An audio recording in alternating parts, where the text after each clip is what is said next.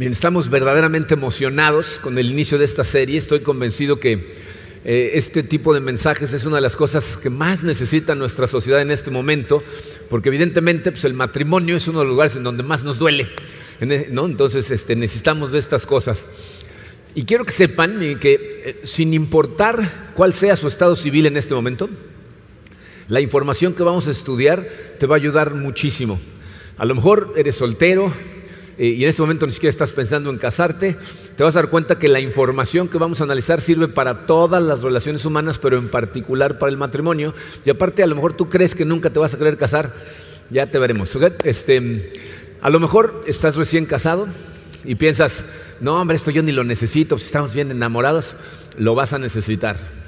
¿Okay? Créeme, ¿saben cuál es la diferencia entre dar consejería a recién casados y a gente que lleva 20 años de casados? Los recién casados siempre nos dicen, no hombre, no lo necesitamos. Los que llevan 20 años dicen, ojalá lo hubiera yo escuchado antes. Siempre. Entonces algún día lo vas a necesitar. A lo mejor tu matrimonio está bien y lo que necesitas es hacer unos ajustes para que esté excelente. Te va a servir muchísimo esto. O a lo mejor estás eh, al límite de tus fuerzas, estás pensando en tirar la toalla o ya la tiraste. Créeme que escuchar estas cosas te va a ayudar para que tu corazón sea sanado y puedas tener relaciones sanas de hoy en adelante.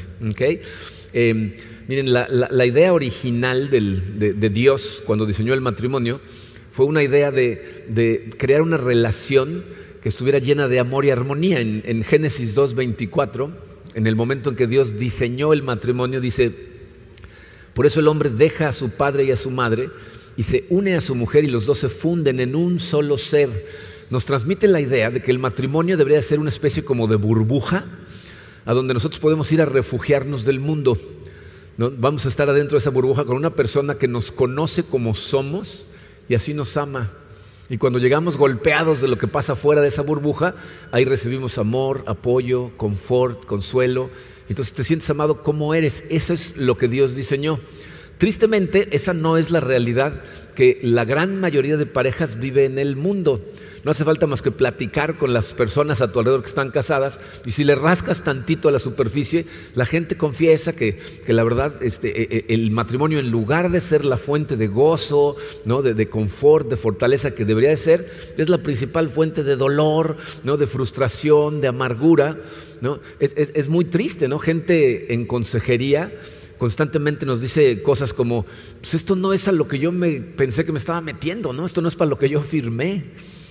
Algunos nos dicen, no entiendo cómo una relación que inició tan hermosa llegó al punto en el que estamos ahorita, en donde estamos enojados todo el tiempo uno con el otro y siempre peleando.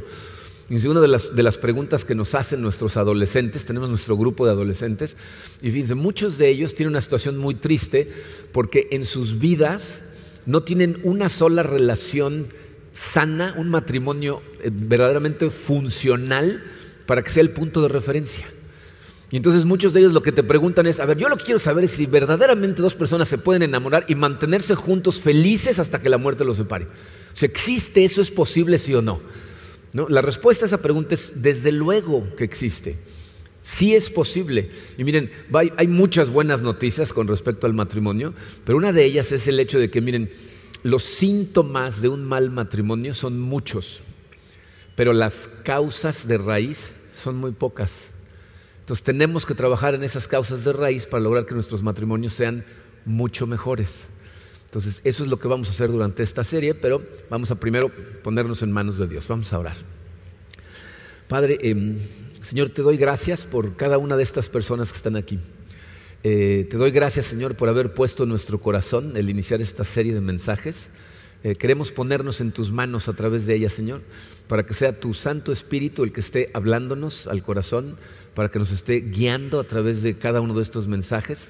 Te pido, Señor, que tú seas quien nos hable, que tú seas quien nos abra los ojos, que nos permita vernos reflejados en la palabra que estamos a punto de estudiar, Padre, para que te demos a ti la oportunidad de hacer una transformación milagrosa en nuestro corazón, que logre que nuestros matrimonios sean lo que tú diseñaste y todas nuestras relaciones sean afectadas de forma positiva gracias a lo que aquí vamos a aprender.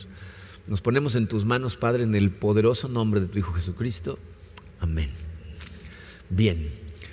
Miren, hay ciertas cosas que de entrada tenemos que, encarar con respecto al matrimonio para que todo lo que vamos a ver eh, funcione. Hace una cantidad de años nos invitaron a mi esposa Karina y a mí eh, a la celebración del aniversario de un restaurante. Era un restaurante que frecuentábamos mucho. Entonces el gerente era buen amigo y nos invitó a su aniversario. Entonces llegamos, me acuerdo, nos estacionamos, era una cena, ¿no? y, pues, al mismo tiempo que llegamos nosotros, más personas estaban llegando. El, gerente estaba en la puerta recibiendo a toda la gente, estaba fuera de la puerta. me acuerdo que desde el momento que nos bajamos del coche nos estaba viendo así de una manera medio extraña. ¿no? Entonces empezamos a acercarnos a la puerta y no nos quitaba la vista. Entonces cuando llegamos me acerqué y le digo, ¿qué, te pasa? ¿no? ¿Qué nos ves? Y me dijo, no, la verdad es que me encanta verlos. Me dijo, o sea, cada vez que vienen para mí es, es, eh, como una esperanza porque verlos a ustedes en su relación me da esperanza. La verdad es una cosa maravillosa. ¿Cómo se llevan? No siempre están juntos, pasan la, cena platicando entre ustedes, parece como si llevaran dos años de no verse, ¿no? O sea, es una cosa hermosa. Y, y entonces dijo una frase que se me quedó grabada, me dice, si más de mis amigos tuvieran tan buen matrimonio como el de ustedes, no me daría tanto miedo casarme. Dice, pero la verdad es que la mayor parte de mis amigos o están divorciados, o se están divorciando, o tienen el puro pleito en su matrimonio. Entonces yo prefiero no casarme porque tal si no corro con la misma suerte que ustedes. Qué suerte tuvieron. Pásenle, ¿no? No, pues entramos yo como pavo real, ¿no? ni tocaba el piso del orgullo. Pero ya que nos sentamos, le digo a Karina, oye, este tipo nos acaba de insultar. Y me dice, Karina, ¿cómo que insultar? Si nos acaba de felicitar, le digo, no, no, no, ¿te fijaste lo que dijo? Dijo, qué suerte tuvieron. ¿Qué tal si yo no corro con la misma suerte? O sea, ese individuo, como mucha gente en nuestra sociedad, piensa que tener un buen matrimonio es una cuestión de suerte. Es una cuestión de tropezarte sin querer con, con la persona perfecta, con tu alma gemela, que te va a aguantar no importa lo que le hagas. ¿No? O sea, él no piensa que tenga que ver con cómo se comporta, con cómo trata a su pareja, con cuánto tiempo invierte en su relación, cuánto tiempo invierte trabajando en sí mismo, no tiene que ver con eso, es suerte. Entonces, imaginan sus oraciones, Señor, mándame una mensa que no importa cómo la trate, me ame con todo el corazón, ¿no? Porque es una cuestión de suerte. Miren, la realidad es que los buenos matrimonios no suceden por accidente. El matrimonio requiere de mucho trabajo y es algo que tienes que enfrentar desde el principio, saber que va a tomar mucho trabajo para que funcione bien. En, su carta a los Efesios, el apóstol Pablo, en el capítulo 4, versículo 3, dice estas palabras, dice, esfuércense por mantener la unidad del Espíritu mediante el vínculo de la paz. ¿Se fijaron la palabra que utilizó? Esfuércense trabajen, hagan un esfuerzo consciente. No dice, busca gente con la que puedas llevar la fiesta en paz. No, dice, trabaja para llevar la fiesta en paz con la gente. Tienes que trabajar muy duro. ¿no? La, buena noticia, como les dije hace un rato, es que, fíjense, son pequeños cambios que tenemos que hacer en nuestra manera de percibir el matrimonio y de percibirnos a nosotros como pareja que van a ser enormes diferencias positivas. Les voy a decir lo que vamos a hacer el día de hoy. Dice, el día de hoy vamos a hacer una evaluación de los cinco pilares que necesitamos tener en nuestros matrimonios para que funcionen. Entonces vamos a analizar estos cinco pilares y nos vamos a hacer una autoevaluación. Cada uno de ustedes se va a ir evaluando en cada uno de esos pilares, ¿ok? Al final vamos a ver los cimientos sobre los que tenemos que construir esos cinco pilares para que el matrimonio funcione. Esta es una calificación personal, no vas a calificar a tu pareja. No te andes fijando a ver qué puso tu pareja. Tú califícate a ti en cómo estás tú. ¿Ok? ¿Listos? Cinco pilares. Número uno, el primer pilar es la comunicación. Para que el matrimonio funcione, tiene que haber una excelente comunicación. Tenemos que, fíjense, dice eh, el apóstol Pablo en 1 Corintios 14, 9, dice, a menos que su lengua pronuncie palabras comprensibles, ¿cómo se sabrá lo que dicen? Será como si hablaran al aire. Miren, e, esto es una cosa muy interesante porque siempre cuando los matrimonios están en problemas, invariablemente tienen un problema de comunicación, pero no lo saben. Cuando damos consejería, le pregunto a la gente, ¿qué tal está su comunicación? Y te dicen, bien, hablamos. Como si eso fuera comunicación. Como no entendemos lo que la comunicación es, pues ya tenemos problemas de entrada. Dice, la comunicación, para que haya realmente comunicación, uno de los dos tiene que enviarle al otro un mensaje y el otro tiene que recibirlo, pero aparte comprenderlo como la otra persona quiso enviarlo. O sea, tengo que entender lo que me quiso decir. Si entiendo otra cosa, si lo distorsiono, si lo malinterpreto, si, si cosas que han pasado en mi pasado me hacen pensar que lo que me está diciendo es otra cosa, ya no hubo comunicación. Necesitamos comunicarnos a ese nivel.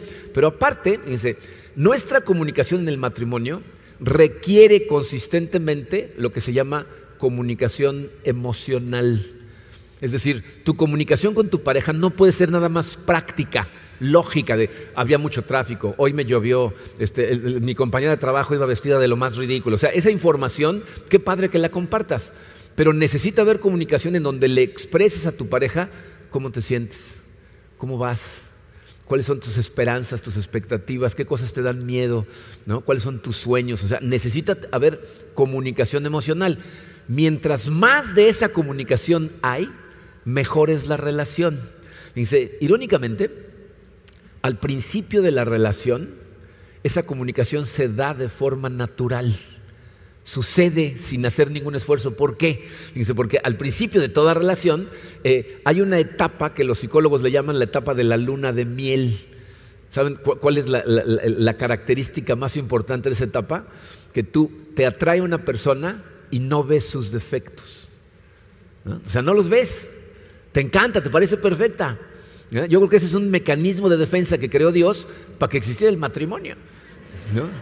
Porque imagínate, si tú vieras a tu pareja como es realmente desde el primer día, dirías, no, paso, ¿no? O sea, ¿no? Entonces no, no ves sus defectos y entonces lo que te interesa, porque la ves como una persona perfecta, es ganártela. ¿no? Y entonces, ¿qué haces? Le pones toda tu atención. ¿No? Te, tienes un apetito insaciable por saber qué le gusta, ¿no? ¿Cómo la puedo hacer feliz? ¿Cómo la impresiono? ¿no? O sea, necesitas saber toda esa información y estás pendiente para recolectarla, ¿no? Fíjate, al escuchar a una persona a ese nivel, lo que haces es hacerla sentirse importante. Es una cosa muy interesante con la comunicación. Cuando tú le demuestras a una persona que le estás escuchando realmente, la haces sentir importante. ¿Por qué? Porque para que, para que puedas escuchar a alguien realmente, tienes que ponerte a ti en un segundo plano y darle importancia más alta a la otra persona. O sea, piénsenlo. Fíjense, eh, ¿su cerebro se han dado cuenta que no les deja de hablar? Todo el tiempo les está diciendo cosas, ¿no? Ahorita mientras yo estoy hablando te está diciendo cosas. No, y estás, de repente estás perdiendo la atención porque tu cerebro te está interrumpiendo. ¿Ya viste la camisa? ¿Ya viste no sé qué? no, o sea, estás perdiendo la atención. Para que me escuches, tienes que callarte a ti mismo o a ti misma y ponerme atención. Aquí yo ni siquiera me doy cuenta quién está escuchando y quién no, pero en una conversación uno a uno con tu pareja, tu pareja sí se da cuenta. Entonces cuando tú te apagas a ti por poner atención, le estás diciendo, tú eres más importante que yo, te voy a poner atención. Y cuando haces sentir a otra persona importante, eso funciona como un imán. O sea, la gente es atraída a otras personas que la hacen sentir importante. Y entonces cuando tú escuchas a tu pareja, pues, obviamente vas a ser ese imán para ella. Tristemente, lo que pasa con el tiempo es que nos casamos, empiezan a crecer las responsabilidades, factores externos empiezan a degradar la relación y entonces empezamos a dejar de enviar esos mensajes emocionales consistentemente por razones que vamos a ver durante la serie y peor aún, dejamos de recibir los mensajes que nuestra pareja nos está mandando. Y cuando eso empieza a suceder, cosas muy tristes pasan en los matrimonios. Eh, la realidad es que somos gente muy diferente. No nada más porque somos hombre y mujer, sino porque crecimos en casas diferentes, con hábitos diferentes, costumbres diferentes. Eh, algunos de nosotros crecimos en culturas diferentes, a lo mejor en estados diferentes de la República, países diferentes, algunos en continentes diferentes. Entonces somos muy diferentes. Y solamente a través de la comunicación podemos realmente entender por qué mi pareja se comporta como se comporta. ¿Por qué percibe las cosas como las percibe? ¿Por qué responde ante ciertas cosas como responde? Es solo a través de la comunicación. Entonces, cuando empieza a dejar de haber comunicación, empieza a haber un problema muy serio. Porque aparte, nosotros a través de la vida vamos cambiando, nos vamos transformando. O sea, tú vas madurando, vas creciendo y vas cambiando. Entonces, si no hay comunicación, buena comunicación emocional entre la pareja, los dos están cambiando pero como no se comunican, no se dan cuenta. Y por eso muchas veces en consejería la gente me dice, es que este no es la persona con la que me casé. Yo no sé cuándo me lo cambiaron. No, como que de repente llegaron y me lo cambiaron. esos cambios no pasan de repente, pasan paulatinamente, pero si no hay comunicación, tú ni cuenta te das y al rato ya ni siquiera se conocen. Bien, este asunto de la comunicación es tan importante que vamos a, a, tener un mensaje nada más enfocado en la comunicación. Pero por lo pronto, califícate. Abajito de ese punto hay números del 1 al 10. Entonces, si tú tienes un problema muy serio en donde ya no te comunicas con tu pareja, se hablan y ni siquiera se entienden lo que se están diciendo, ponte un 1. Si de vez en cuando como que están en la misma frecuencia, pero de repente se desconectan, califícate por ahí de 5, ¿no? Pero si ustedes, fíjense, hacen un esfuerzo por comprender lo que su pareja les está diciendo, o sea, escuchas con la intención de comprender y no de contestar. No estás tratando de entender y aparte apartan tiempo especial para poder conversar, entonces califícate con 10. Califíquense. Pero califíquense, ¿eh? sin miedo. Segundo pilar. El segundo pilar es la consideración. Necesitamos ser considerados con nuestra pareja para que el matrimonio funcione. Eh, Pablo también en, esa misma carta a los Efesios nos, nos, pinta una imagen de lo que es la gente considerada. En Efesios 4.2 dice, siempre humildes y amables, pacientes, tolerantes unos con otros en amor. Dice, la gente considerada, lo que ser considerado significa es preocuparte consistentemente por las necesidades y los sentimientos de tu pareja. O sea, saber qué necesita para, sentirse bien y cómo se está sintiendo en este momento. Esa es una persona considerada. ¿okay? Eh, esto es otra cosa que durante el cortejo, ¿no? durante la persecución, ¿ah? eh, son cosas que hacemos de forma natural porque todo nuestro enfoque está puesto en las necesidades de nuestra pareja. Todo momento quiere saber cómo se siente, si está contenta, qué necesita, ¿no? Y, y eso es una de las cosas que cuando los factores externos degradan la relación, empieza a cambiar. O sea, tú tienes tu enfoque puesto en sus necesidades, pero si empieza a haber una degradación de la relación, poco a poco ese enfoque va cambiando hasta que nada más estás enfocado en tus necesidades. Y es un cambio que se ve de forma paulatina, como poco a poco, poco a poco va cambiando. Leí hace tiempo eh, un ejemplo que es un extremismo, eh, ya lo sé, pero nos muestra de forma muy clarita cómo el enfoque cambia. ¿eh? Se llama las cinco fases del resfriado. Recién casados, tienen dos meses de casados, de repente la esposa estornuda. Y el marido da un salto y dice, mi amor, parece que te estás enfermando, pero no te preocupes. Ya hablé al hospital, viene en camino una ambulancia, te van a llevar al hospital, vas a estar en observación cinco días reposando para que te recuperes, ¿no? Pasan dos años, otra vez enferma la esposa, empieza a estornudar. Mi amor, ya, vi que te estás enfermando, pero no te preocupes. Ya le hablé al doctor Sánchez, ahí viene para acá, te, te, va a venir a ver aquí a la casa, tú tranquila, reposa, creo que tienes que dar el resto del día, ya ni te muevas, ¿no? Pasan cinco añitos más, eh, empieza a enfermarse el esposo otra vez. Ay, mi amor, se ve que te estás enfermando. ¿Por qué no vas rápido a la farmacia y te compras algo, ¿no? Para que ya te sientas un poquito mejor, ¿no? Pasan otros 10 años, ¿no? Y empieza a estornudar y dice, ay, mi amor, ya te estás enfermando. Mira, ya termina rápido con los niños, hazme de cenar y súbete a descansar. Ya échale 10 años más, empieza a estornudar y a toser y dice, ay, qué escándalo, mi amor, no me dejas ni ver la televisión. ¿Por qué no te vas a descansar mejor? ¿Se, dan cuenta cómo va cambiando? De sus necesidades, de cómo se siente a mis necesidades y cómo me siento. Bien, ¿saben cuál es el problema con eso? Cuando nosotros somos considerados con nuestra pareja, cuando estamos tratando de hacerle la carga más ligera, cuando estamos preocupados por nuestra pareja, eso lo que hace es eh, encender cada vez más la flama de una emoción que nosotros conocemos como amor. Pero cuando eres desconsiderado con tu pareja, lo que haces es agarrar una cubeta de agua fría y echársela a la flama y apagar ese amor que tu pareja siente por ti. Entonces, necesitamos ser considerados. Durante esta serie vamos a analizar cuáles son las causas de la desconsideración, por qué empezamos a ser desconsiderados con nuestra pareja. Pero por lo pronto, evalúense. Si tú eres una persona considerada nada más cuando estás de buenas, ponte un 1. ¿Okay? Si, si, tú nada más eres considerado cuando te lo piden, ponte cuatro. ¿Okay? Si todo el tiempo estás buscando la manera de cubrir las necesidades de tu pareja, si estás preocupado por saber cómo hacerle la carga más ligera, piensas primero en tu pareja, entonces califícate con un 10. He notado a través de los mensajes que ya cuando vamos por el punto 3 ya cada vez menos se califican. Califíquense, ¿ok? El tercer pilar es la flexibilidad. Necesitamos ser flexibles en nuestro matrimonio. Miren, ¿qué significa ser flexible? Ser flexible significa que no todas las cosas tienen que ser como yo quiero. No siempre tenemos que hacer lo que a mí me gusta y yo no siempre tengo la razón.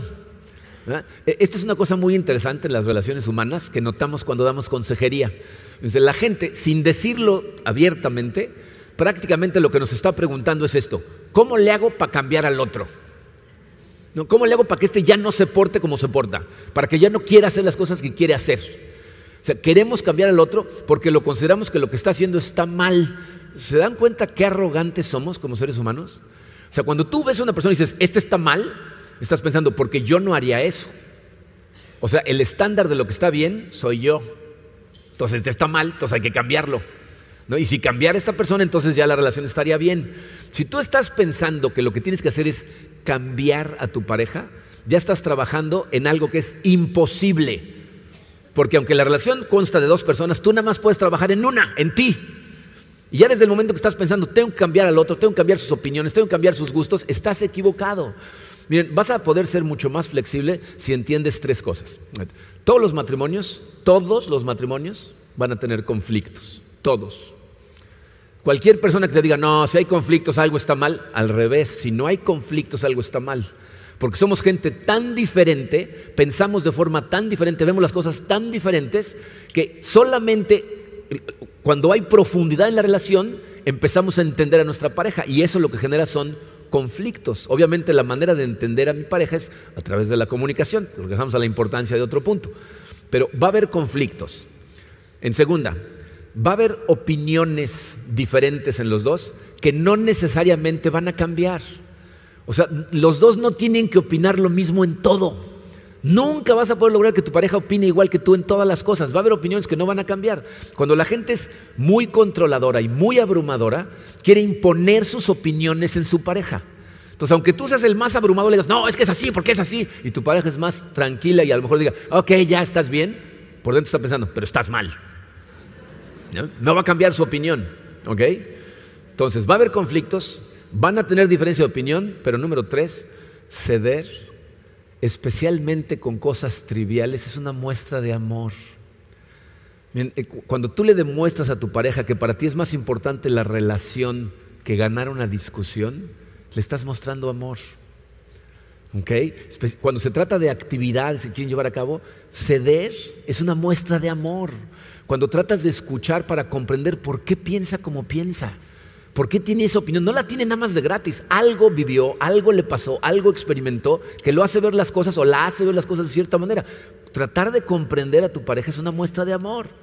Dice Pablo, 1 Corintios 13, versículos 4 y 5, nos explica lo que es el amor verdadero. Dice, el amor es paciente, no es envidioso, ni orgulloso, no es egoísta, no se enoja fácilmente, no guarda rencor. Entonces, fíjense cómo, cómo se aplica eso a la flexibilidad.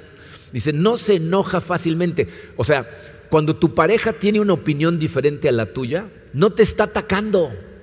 Igual que cuando tú opinas diferente de algo, no estás atacando a tu pareja, no te tienes que tomar la ofensa como personal, simplemente opina diferente. Dice, no es egoísta, significa tomar turnos para hacer las cosas que nos gustan. ¿no? E, es una cosa muy interesante, ¿no? Que dicen que los opuestos se atraen, pero después se atacan. ¿No? nos atraemos y luego nos estamos peleando por las cosas que nos atrajeron. Tomar turnos es hacer a veces las cosas que le gustan a tu pareja y a veces las cosas que me gustan a mí. Buscar cosas que nos gusten en común, pero no por eso tiene que sacrificar mi pareja todas las cosas que le gusta hacer. Y miren, tomar turnos significa disfrutar con tu pareja cuando le toca su turno. Porque si tú vas ¿ah? a la actividad, pero estás con tu carota todo el día, lo que estás haciendo es hacerle pagar para que no se le ocurra volver a pedir su turno. ¿No? E, eso no es flexibilidad. ¿Ok? Miren, ¿saben qué es ridículo? Lo que estábamos dispuestos a hacer antes de casarnos. ¿Se, acuerdan? Cuando, cuando, estabas en la persecución, lo que estabas dispuesto a hacer, lo que ellas estaban dispuestas a hacer, pues yo lo veía con mis hermanas. De repente el sábado en la mañana las veía arreglándose temprano. Y yo, ¿a dónde vas? Al fútbol. Yo le decía, ¿al fútbol? Si tú odias el fútbol. Sí, pero voy con tal, ¿no? O sea, no era qué actividad, sino con quién. Y luego se casan y otra vez al fútbol. ¿No? Ahora resulta que está prohibido el fútbol. Antes estaba bien, pero ahora ya no. Pues ¿qué cambió? ¿No? Y ahorita eh, hay hombres que le están diciendo a su esposa, ya ves, el fútbol está bien, ¿no? pero nosotros somos iguales.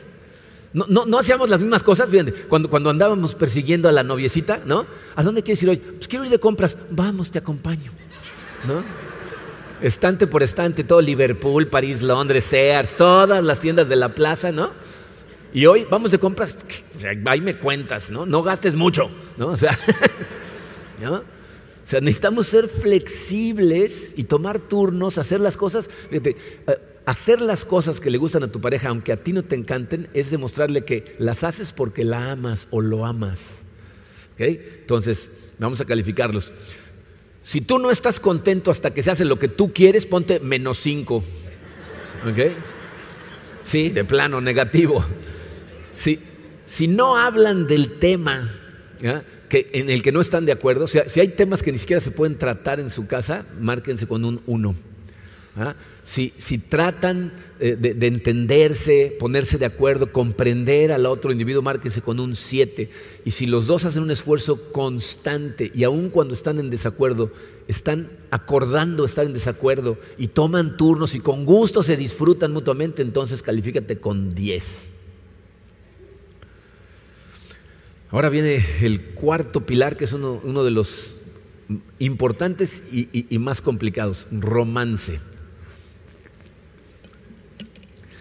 Es importantísimo que mantengas vivo el romance en tu relación. Si tú no mantienes vivo el romance, si tu relación no es divertida, no es una aventura, no hay jugueteo, no hay relaciones sexuales, no hay detalles, no, hay ese romance alrededor de la relación, la relación se convierte en algo simple y sencillamente práctico. O sea, ya no más son compañeros de casa, ya, ya no es un matrimonio. Tiene que haber romance. Dice eh, Salomón en Proverbios 5, 19, fíjense las palabras que utiliza. Dice que nunca te falten sus caricias, que siempre te envuelva con su amor. O sea, Salomón dice, siempre tiene que haber caricias y siempre tiene que envolverte una atmósfera de amor que mantenga el romance vivo y divertido en, la relación. Miren, eh, este asunto del romance en la relación tiene varias situaciones que, lo bloquean. Eh, eh, el primer problema que podemos ver es la diferencia en cómo los hombres y las mujeres enfrentamos la vida. Como la enfrentamos totalmente diferente, eso causa un problema. Fíjense, las mujeres todo lo ven en términos de relaciones que resolver. Los hombres todo lo vemos en términos de objetivos que cumplir, todo. Entonces piensen cómo, cómo afecta, cómo, qué, tan diferentes nos comportamos cuando enfrentamos las cosas. Por ejemplo, eh, cuando un hombre eh, obtiene un nuevo trabajo, lo primero que está pensando es, ok, ¿qué objetivos tengo que cumplir? Aquí, ¿cómo miden el que yo tenga éxito? Las mujeres entran y quieren saber cuál es el trabajo, pero más les interesa saber con quién van a trabajar, porque son relacionales. ¿Quién va a ser mi jefe? ¿Quién va a ser mis compañeras? ¿Cómo me relaciono con ellas? Eso para ellas es lo más importante. No, si llegamos juntos a una reunión, las mujeres llegan a la fiesta y ven gente Ah, tengo que hablar con esa persona, hace mucho que, que debe hablarle a tal. A que, personas, los hombres, objetivos. ¿Dónde está la comida? ¿Dónde está el bar? ¿Dónde está el baño? ¿No? O sea, objetivos, ¿no? Así es como enfrentamos todo, ¿no? Entonces piensen qué diferente es la manera en que nosotros enfrentamos el matrimonio. Las mujeres, todo lo que hacen desde el inicio de la relación tiene que ver con la relación. Todo lo que hacen, el ir a lugares, el preguntarte cómo te fue, cuando quieren saber qué hiciste en tu trabajo, están tratando de conectar. No, para ellos es la relación, pero para el hombre son objetivos. Entonces, fíjense, cuando nos interesa una mujer, el objetivo es conquistarla. Y por eso el hombre durante la persecución le pone toda su energía, todo su tiempo, toda su atención a esta persona que quiere conquistar. Y entonces, obviamente, esta persona dice, no, hombre, este, este hombre me adora. ¿No? Todo el tiempo está al pendiente, tiene detalles, ¿no? Pero ¿qué pasa? En el momento en que nos casamos, para el hombre, algo internamente hace objetivo cumplido. es mía, Y entonces pasamos a otro objetivo, que generalmente tiende a ser proveer. Nosotros decimos, ok, ahora ya me casé, ahora tengo que proveer para esta mujer con la que me casé. Y si tienen hijos, peor, ¿no? Ahora tengo que proveer para toda esta familia.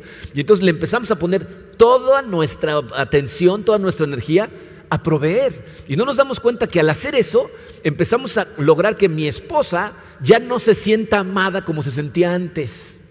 ¿Ok? Y entonces empiezo a bajar yo el nivel de importancia del romance en nuestra vida, porque estoy muy ocupado persiguiendo este objetivo, y cuando eso sucede, lo que empezamos es a convertir el romance en una rutina, y entonces deja de funcionar. Deja de funcionar. Es como, como el individuo que nota que su esposa está totalmente deprimida, entonces, pues le habla al psicólogo, hace una cita, ¿no? La lleva, y el psicólogo le empieza a preguntar a la mujer qué tiene, pero la mujer no habla, ¿no? Entonces, el psicólogo le dice al esposo, a ver, ¿nos deja hablar cinco minutos? Ahorita, ahorita regresa usted. Sí, ok. Entonces, empieza a hablar con ella y le toma dos minutos darse cuenta que la mujer se está muriendo de hambre, de amor, de caricias, de atención, de detalles, ¿no? Entonces le dice al marido, a ver, pasa otra vez, ¿no? Y le trata de explicar, pero el marido no entiende de lo que le está hablando. Entonces el psicólogo toma a la mujer y le da un beso le planta un beso a la esposa y el marido se queda así y le dice, su esposa necesita eso todos los días. Y el marido le dice, pues yo nada más la puedo traer martes y jueves. rutinas, ¿no? cuando hacemos del, del romance una rutina, evidentemente no va a funcionar, ¿no? Sea, tiene que ser algo real. Ahora fíjense, este, este asunto se complica más por, por un contraste en las necesidades profundas que tenemos los hombres comparados con las mujeres. Una de las necesidades más importantes para el hombre es la satisfacción sexual. Las mujeres no entienden ese como, como una necesidad tan prioritaria. La mujer lo que tiene es una necesidad de sentirse amada. Y entonces viene un problema porque hay una confusión entre los dos, especialmente el hombre que no comprende por qué la mujer necesita sentirse amada de esa manera. Él cree que tiene que ver con relaciones sexuales. La mujer para tener ganas de tener relaciones sexuales necesita vivir en una atmósfera de amor. O sea, no, no se enciende y se apaga como el switch, que es como los hombres funcionamos. Entonces la mujer necesita un día completo en donde el hombre desde la mañana está atento, tiene detalles, le habla durante el día, le manda un mensajito, se acuerda de sus cosas favoritas, le llega como... O sea, está todo el tiempo trabajando en la atmósfera, entonces la mujer siente deseos de tener relaciones sexuales, pero los hombres no entendemos eso. Entonces cuando tu mujer te dice, es que yo quiero sentirme amada, dice, pues nada más apaga la luz, ¿no? O sea, ahorita lo arreglamos, ¿no? O sea, piensas que de eso se trata todo, ¿no? Entonces imagínense lo que pasa cuando, la mujer no se siente amada y no tiene ganas de tener relaciones sexuales, y el hombre como no satisface esa necesidad, menos ganas siente de estar amando a su mujer. Entonces tenemos un serio problema. Dice, cuando, cuando faltan las relaciones sexuales en un matrimonio, ese no es un problema, es un síntoma de que otras cosas están fallando en la relación. ¿okay? Eh, Vamos a cambiar muchas de estas cosas a través de la serie, vamos a trabajar con esto y vamos a hablar de esto, ¿no? O sea, muchas cosas nos, nos complican la existencia. Piensen, por ejemplo, en el hecho de que eh, el momento en que las parejas tienden a verse son los momentos más estresantes del día. ¿no? O sea, si no, si no hacemos tiempo especial para disfrutarnos románticamente, entonces ves a tu pareja en la mañana, ¿no? Te despiertas y si tienes niños chicos o medianos que todavía van a la escuela, piensa en el caos que es la mañana. No te levantas corriendo, en el espectador, pones el desayuno, levantas a los niños, todos están dormidos, ya los estás vistiendo y están haciendo, y sales corriendo, subes al coche, o sea, estrés. O en la noche, que regresas cansado, estresado, con problemas, con preocupaciones, y en esos momentos nos vemos. Tenemos que cambiar esas cosas, porque el matrimonio, miren, esta es una de las cosas que a mí más me duele. Ver a gente sufriendo en el matrimonio cuando el matrimonio puede ser la relación más maravillosa, más divertida del mundo. Eh, eh, Salomón en Eclesiastés 9:9 dice, goza de la vida con la mujer que amas. Necesitas gozar la vida con ella, con él, ¿no? crear momentos de, diversión, de, disfrutarse. Entonces, califíquense con este asunto del, romance. Si en este momento no hay tiempo para el romance, ponte un uno. Eh, si solo cuando la chamba te lo permite, ponte tres. ¿no? Eh, si todavía se dan tiempo y de repente sucede que se disfrutan, ocho. Pero si tú, fíjate, todo el tiempo estás trabajando en hacer a tu pareja sentirse amada y apartan tiempo específicamente para pasarlo juntos, entonces ponte diez. El quinto y último pilar es compromiso. Y les voy a decir de qué estoy hablando. Miren, eh, ¿se han preguntado por qué hay tanto divorcio en nuestra sociedad hoy en día? Yo sé que podemos encontrar mil razones, ¿no? Pero fíjense, hay una razón que está por abajo de muchas de las otras razones y es esto. Vivimos en una sociedad que promueve totalmente el egoísmo. O sea, nos bombardean todo el tiempo con información diciéndonos, tú eres lo que importa. Si tú estás bien, todo está bien. Si los demás están mal, allá ellos. Tú persigue tu sed, tú lo vales, eres tú el que importa, te lo mereces. Todo el tiempo nos están diciendo que lo único que importa es cómo tú te sientes. Y por eso hemos perdido la noción de lo que significa un compromiso. Nos metemos en esta relación y la gente entra al matrimonio diciendo, si el otro me hace feliz, me quedo. En el momento en que esto duela o se ponga complicado, me voy. Entonces la gente anda saltando de relación en relación porque entran, o sea, literalmente la gente me lo dice, se casan diciendo, pues a ver si funciona. Y si no funciona, me salgo. Fíjate, si esa es tu forma de pensar, es una cuestión de tiempo, ¿eh? En que te vas a salir. Porque el matrimonio toma trabajo y duele. Te voy a decir por qué porque revela tu egoísmo. Cuando tú te casas, cuando empiezas a vivir con otra persona, te empiezas a dar cuenta de lo egoísta que eres, de cuántas cosas quieres para ti, cómo te preocupas tanto por ti y no por los demás. Y verte a ti mismo en el espejo y verte como realmente eres, duele. Pero es el único camino a la transformación, el reconocer quién eres y cómo eres. Pero la gente a la que nada más duele tantito, no, me salgo, quieren tener pura relación superficial, sin conocerse realmente ni a su pareja ni a ellos mismos. Entonces, no te comprometes. el matrimonio es una relación que la Biblia nos dice que tienes que entrar a él diciendo, me voy a meter a una relación en donde no hay para atrás, no hay para afuera. Fíjense en la palabra que utilizó en, el versículo que leímos al inicio, Génesis 2.24, eh, dice, por eso el hombre deja a su padre y a su madre y se une a su mujer y los dos, dice, se funden en un solo ser. ¿Cuál es la idea que te transmite eso? ¿No? Como que dos seres que se derriten, se unen, se solidifican otra vez y ahora son inseparables. Se, convierten en uno solo. Entonces la Biblia dice que tiene que ser así para que el matrimonio funcione. Y miren, este es uno de, las, eh, de los lugares en donde me doy cuenta que la gente no entiende lo que la Biblia es. La gente no lo entiende. Porque la gente piensa que la Biblia es un libro viejo, anticuado, que para lo único que sirve es para quitarle la diversión a la gente. ¿No? O sea, piensan que Dios está en el cielo con, una macana, ¿no? Y el que, este se está divirtiendo, ¿no? O sea, nadie se puede divertir, tiene que ser aburrido, ¿no? Fíjense, lo que la Biblia es, es una eh, colección de lineamientos que Dios nos da para que podamos disfrutar las cosas que realmente nos gustan, pero de forma permanente, o sea, que realmente las puedas disfrutar. Cuando tú quieres hacer lo que quieres hacer fuera de los lineamientos de Dios, ahí es en donde causas dolor, vacío, vergüenza, pena, rompimiento de relaciones. Es cuando tratas de romper esos lineamientos. Dios dice, verdaderamente quieres tener éxito en tu matrimonio, tienes que entrar pensando, no hay para atrás. Fíjense, las, reglas que vienen en la Biblia son como, como la forma en la que educamos a nuestros hijos. Tú, en la educación de tus hijos, ¿les pones reglas? Les pones límites, les pones lineamientos. ¿Por qué les pones límites? Porque es lo mejor para ellos, ¿no? Aunque a cierta edad no lo entiendan, aunque a cierta edad no les guste, pero tú sabes que es lo mejor para ellos. La Biblia nos dice, lo mejor para ti es mantener tu compromiso aunque duela.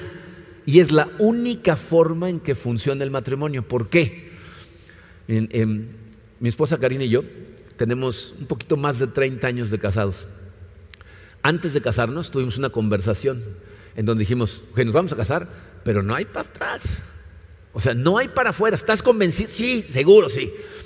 A través de los años hemos tenido años muy difíciles, algunos por situaciones externas que nos afectaban al matrimonio, otras por situaciones internas en donde, porque somos seres humanos, par de pecadores bajo el mismo techo, salían chispas por todos lados, ¿no? Y cuando teníamos que confrontarnos, me acuerdo de situaciones donde seguimos seguros de que no hay patas, sí, ah, ok, entonces tú no sé, no, o sea, podríamos hablar. Si yo tengo miedo de que decirle lo que opino, de decir lo que me está doliendo, va a hacer que se vaya, ¿cuándo se lo voy a decir? Nunca. No puedes confrontar a tu pareja si tienes miedo de que se va a ir. De la única manera en que puedes hablar y resolver los problemas es si los dos están aferrados en que no nos vamos a salir. Y no se trata de quedarte a sufrir. No dice, no, es mi cruz, ni modo, la llevaré. Por... No, se trata de quedarte a trabajar para mejorarlo. O el, matrimonio tienes que estar trabajando en él toda la vida. ¿eh? el matrimonio, traten de imaginárselo como un jardín. No, si te regalan una parcela aquí en Bonfil, en medio de la jungla, y quieres convertirlo en un jardín hermoso, tienes que trabajar. Tienes que llegar, limpiar el terreno, quitar las piedras, suavizar la tierra, a lo mejor traer tierra buena, sembrar pasto, regarlo, estarlo abonando, luego le pones flores. Cuando queda perfecto y precioso, ¿te puedes sentar a descansar cinco años? ¿Te descuidas aquí en Cancún? ¿No? Te haces pipí, sale un árbol, o sea, eh, eh, eh, inmediatamente empieza a salir otra vez las hierbas, ¿no? O sea, necesita estar trabajando todo el tiempo, todo el tiempo, todo el tiempo, o no está como debe de estar. Entonces necesitamos tener un compromiso a quedarnos en nuestro matrimonio y a trabajar en nuestro matrimonio para arreglarlo.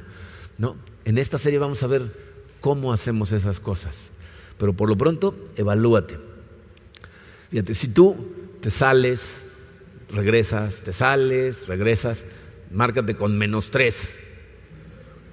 Si amenazas constantemente a tu pareja con que eh, me voy a ir, ¿eh? Uno. Si a lo mejor no amenazas, pero lo estás pensando, o sea, si te cruza por la cabeza salirte, ponte cinco. Pero si en tu cabeza está la convicción, no hay para atrás. No hay para atrás, lo vamos a hacer funcionar. Miren, la Biblia tiene contadas razones por las que es válido salirte de un matrimonio. Existen, son contadas. La mayor parte de la gente, cuando yo hablo con ellos, no tiene nada que ver con esas cosas necesitas la convicción. Y si tienes esa convicción, entonces ponte 10. Esos son los cinco pilares. Necesitas tener una excelente comunicación, ser considerado con tu pareja, flexible en la manera en que llevas la relación, mantener vivo el romance y estar comprometido a no salirte de ahí. Pero aparte de esas cinco cosas, necesitas el cimiento adecuado. el cimiento, les puse en su programa, el cimiento sobre el cual se construyen los pilares, se llama amor incondicional. Amor incondicional y vamos a hablar de qué es lo que eso significa. Miren, eh, esta semana eh, oficié dos bodas. Eh, una, gente que se estaba casando, otra era una renovación de votos. la gente que renovaba sus votos me decía que son mucho más conscientes ahora, disfrutaron mucho más lo que estaban haciendo que cuando originalmente se casaron. Porque yo me doy cuenta cómo la gente que se casa la primera vez dice sus votos matrimoniales sin pensar en lo que está diciendo. ¿Han escuchado los votos de matrimonio? Decimos, prometo amarte y respetarte en las buenas o en las malas, en la pobreza o en la riqueza, en la salud o en la enfermedad. O sea, lo que estás diciendo es, prometo quedarme en esta relación sin importar cómo me trates. Es lo que estás diciendo. Si de repente se vuelve loca y se va, tengo que seguir amando. Si de repente yo me pongo, me convierto en pantera, me tiene que seguir amando. Se nos acaba todo el dinero y no tenemos ni con qué comer. tenemos que mantenernos juntos. Uno de los dos enferma y el otro lo tiene que cuidar para siempre. Nos tenemos que mantener juntos. O sea, no importa cómo cambie tu pareja, tú la tienes que amar. Y seguramente te está cruzando por la cabeza el pensamiento, eso es imposible. No es posible amar a otra persona si de pronto te trata de la patada.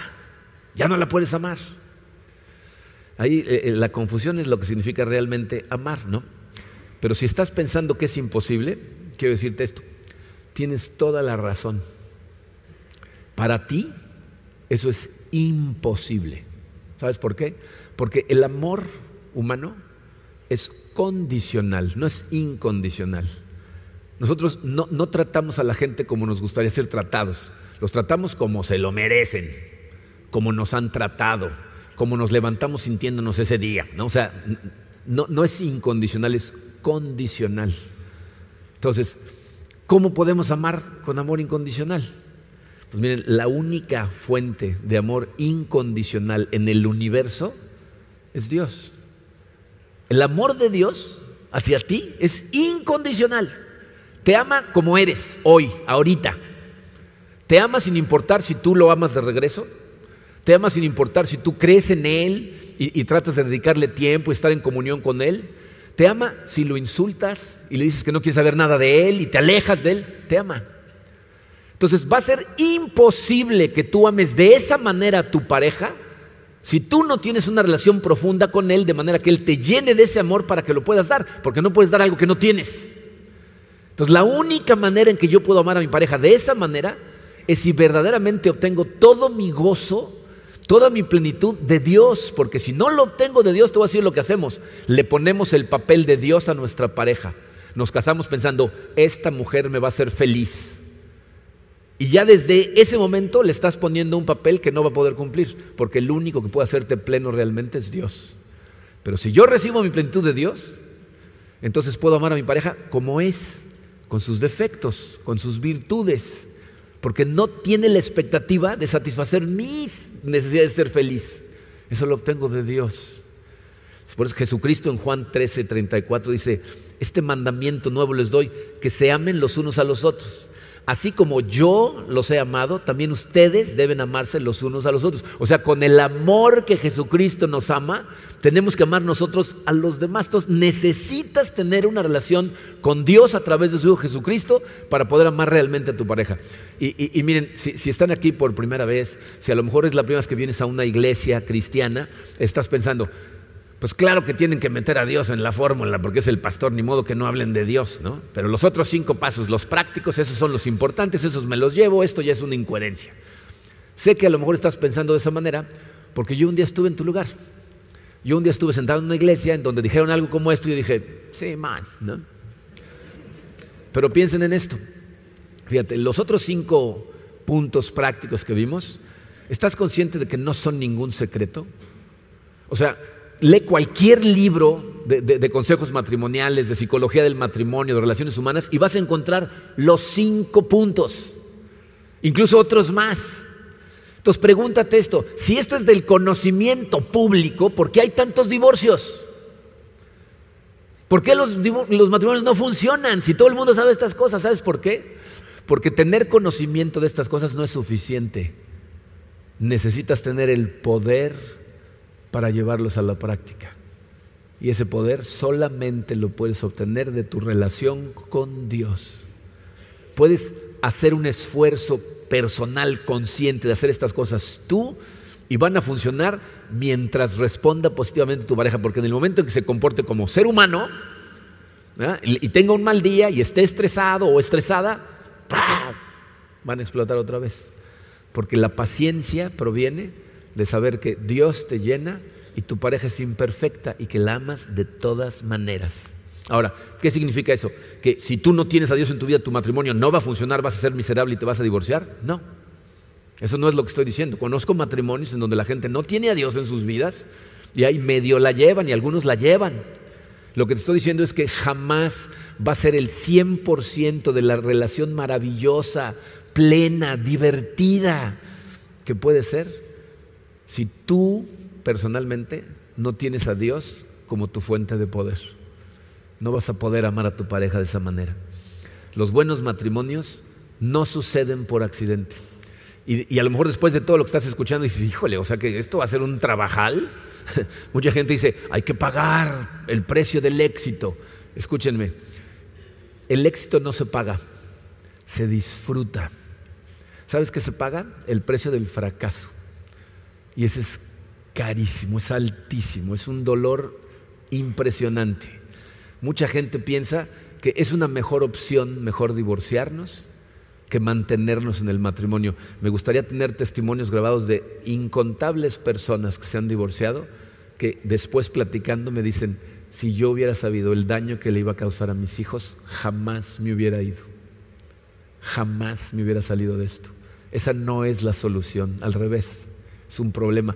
fíjense, los índices de divorcio se conocen casi siempre, los publican por todos lados. ¿Saben que son más altos los índices de separación de personas que se divorcian y se vuelven a casar? ¿Son todavía más altos?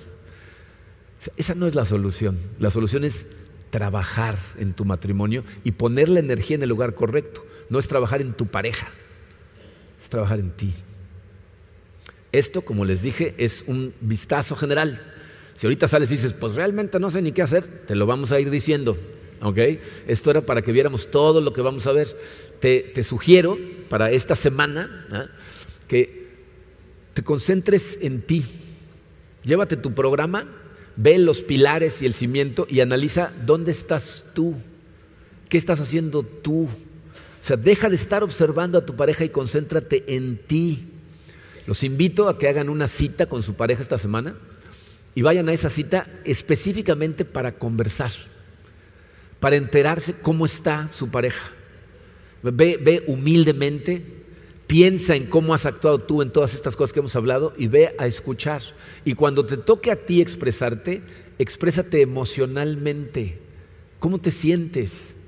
O sea, no, no, hables de qué es lo que hace tu pareja que te hace sentir así, porque entonces le estás apuntando.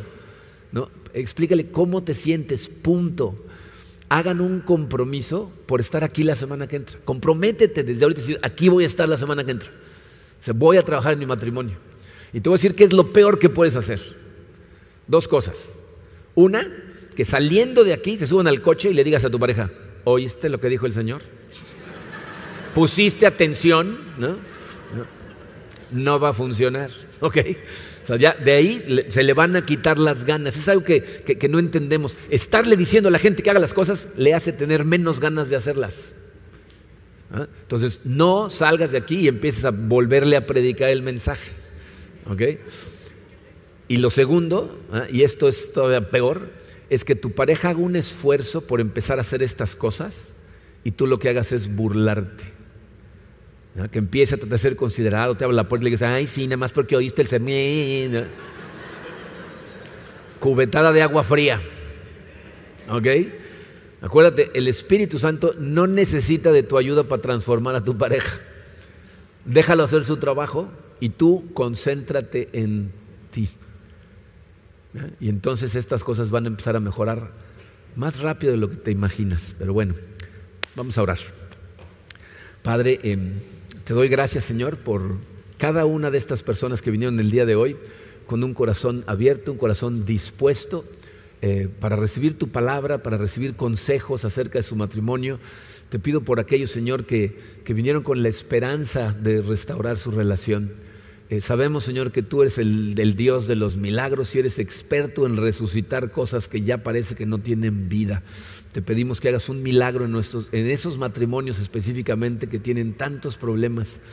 Te doy gracias, Señor, por los matrimonios que están funcionando. Te pido que nos ayudes a, a darnos cuenta cómo podemos mejorar. Señor, sé que el dolor que, que, nos causamos mutuamente en el matrimonio es muy real y te pido que en este momento eh, tu presencia sea para cada uno de nosotros muy real, que seas como un bálsamo en nuestros corazones heridos, que empieces a sanar esas heridas y nos ayudes a amar a nuestra pareja nuevamente, Padre.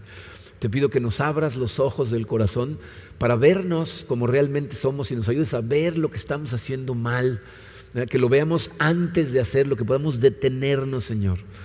Te pido para cada una de las personas que están aquí en una relación matrimonial, que llenes a uno con el amor que tienes por el otro. Que nos llenes con tu amor por nuestra pareja, trabajes en nuestro corazón, Señor, y nos conviertas en la persona que nuestra pareja necesita para que podamos amarlos de la manera en que tú diseñaste la relación para suceder. Queremos ponernos en tus manos, Señor. Te pido que nos acompañes toda esta semana, que estés presente con nosotros en cada momento y nos hagas ser conscientes de lo que estamos haciendo. Y tráenos sanos y salvos, Padre, la semana que entra. Nos ponemos en tus manos en el poderoso nombre de tu Hijo Jesucristo. Amén.